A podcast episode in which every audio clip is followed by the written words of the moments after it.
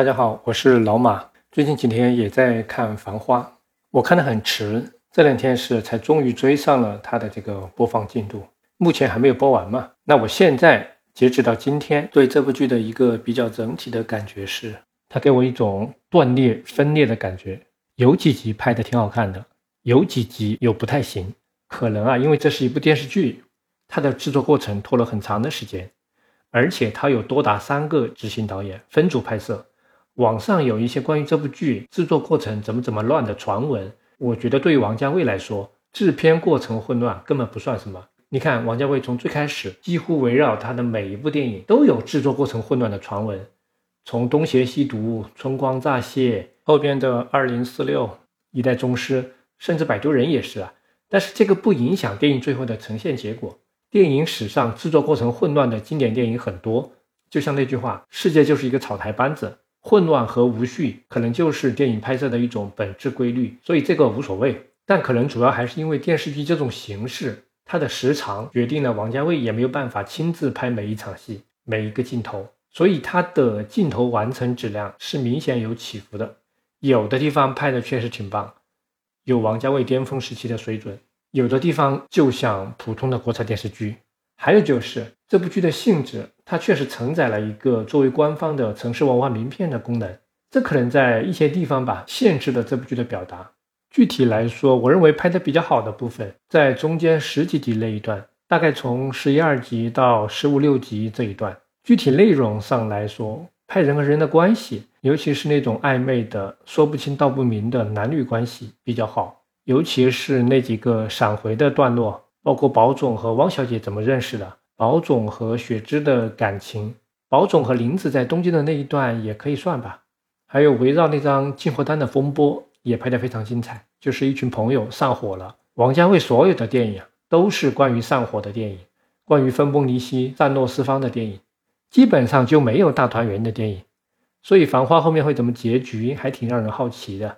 因为电视剧的大众属性，观众还是希望有一个比较正面的结局。我觉得意思没那么大的部分，主要是商战的部分做外贸炒股。一方面是因为这个剧里面把商战拍得太简单化了，很多细节非常不真实，可以说是儿戏，槽点比较多。但是再想一想，绝大多数关于商战的影视剧，它本来就是高度模式化、类型化的。虽然我们在现实生活当中的商业行为、经济行为是千变万化的，但是如果要用一个戏剧化的过程来描述它，好像就一定会把那个充满复杂的随机性的经济过程变得过于的简单化。就是影视剧里面的商战，好像只要具备个人的意志品质，加上正确的关键决策，可能再加上运气好，再加上主角光环，事情就一定会成功。而且这个成功的过程一定要套上一个起承转合的节奏，在最后一分钟嘛获得营救。这个模式是很难改变的，而且在这个过程当中，也很容易出现一些不够真实、不够可信的细节或者步骤。所以王家卫拍这么多商战的戏是吃力不讨好的。然后我想把《繁花》这部剧放到王家卫的生涯里面来讨论一下他的特殊的存在感。王家卫的电影大家都看过啊，他的最核心的主题是什么？有很多种理解的角度。我的理解用一个词来总结，就是怀旧，也可以说是乡愁。怀旧是一个时间概念，乡愁是一个地理概念，反正可以结合起来。王家卫的怀旧就是这样一个既包含时间概念，也包含空间概念的对象。王家卫大多数的电影都是关于历史的电影，当然，它是一种由个人叙述的感性化的历史，不是那种历史学家笔下的理性的历史啊。他在描述那些历史空间的时候，是充满感情的，是经过了美化的。甚至于他在拍当代的题材，比如《春光乍泄》，他在里面有一句台词反复说：“我们从头来过。”那从哪里重新开始呢？这里就指向了一种曾经经历过的美好的起点。但是最关键的来了，王家卫并不是在怀念，或者说简单的美化历史上真实发生的事情，他的怀念其实是一种幻想，是在幻想和怀念那个永远逝去的，并没有真正发生过的历史可能性。何宝荣的那句“从头来过”。如果过去真的那么好，那他们不会发展到现在这个情况的。说明他希望回到的过去是比真实的过去更好的，其实没有发生过的一个过去。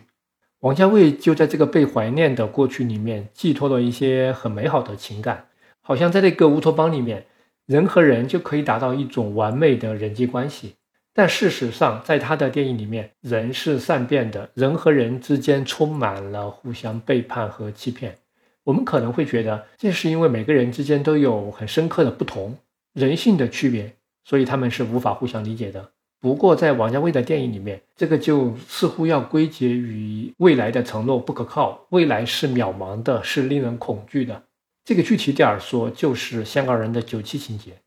那未来不可靠，人处在当下的时间，就总是要不停的迁徙，居无定所，或者说想回到过去，但是过去未必真的那么美好，那就在回忆当中构造一个完美的乌托邦。其实，关于九七情节的电影，香港非常之多，并不是只有一个王家卫。九七情节在国际上不一定是让很多人理解的，但是呢，九七情节可以很容易的转换为一种全世界人都能够感受到的共情，就是世纪末的怀旧。年纪大一点的人应该还有印象，千禧年前后的一段时间，怀旧是一种世界性的共通的情绪，还有对未来的迷惘，这个是在全世界的年轻人当中迅速传染的一种情绪。而王家卫就用了一种非常前卫的美学形式来表达这种世纪末的怀旧，得到了普遍的共鸣。所以，王家卫本质上首先是一个电影风格家，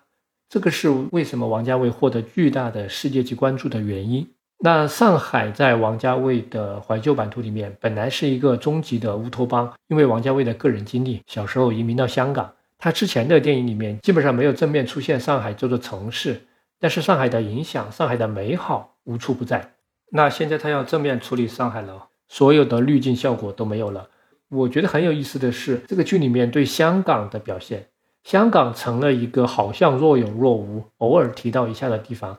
但是每一次出现都很关键。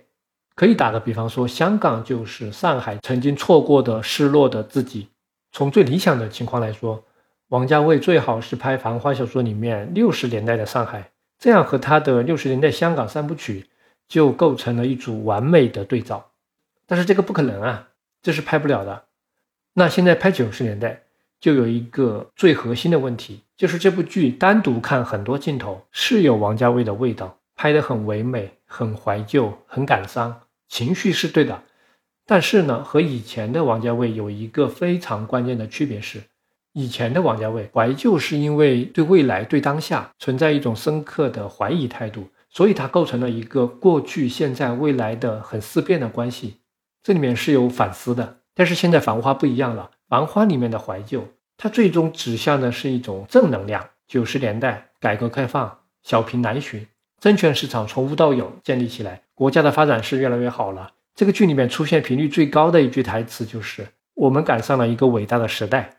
要感谢这个伟大的时代，可以让我白手起家发家致富，所以未来是光明的，方向是坚定的。在这样一个前提下怀旧，就没有什么更多的东西可以让你表达了。所以《繁花》现在成了九十年代的金曲大放送，基本上每一集的最后三分之一就拍成了 MV。从技术上来说有点简单粗暴，从目的来说也比较单一。歌确实很好听，煽情也确实到位，但是音乐带动情绪，这是一种生理反应。他对历史的看法就比较简单化了。说到这里，可以回顾一下我们这个播客的第一期，阿五讲王家卫电影里面的政治表达。我想强调的是，王家卫电影里面隐隐约约会有一些政治含义的表达，但是王家卫不能算一个专门讲政治的导演，他会受到政治的启发，但是他讲的故事不是关于现实政治的，他会把政治产生的影响转化到普通人的私人生活里面。繁花这次呢，就有比较多的现实政治表达，很直白就推到了前台。可能这个就是我前面说的这部剧的性质决定的。现在还有两天，马上就要大结局了，反正我们先继续关注吧，看完再说。谢谢收听，再见。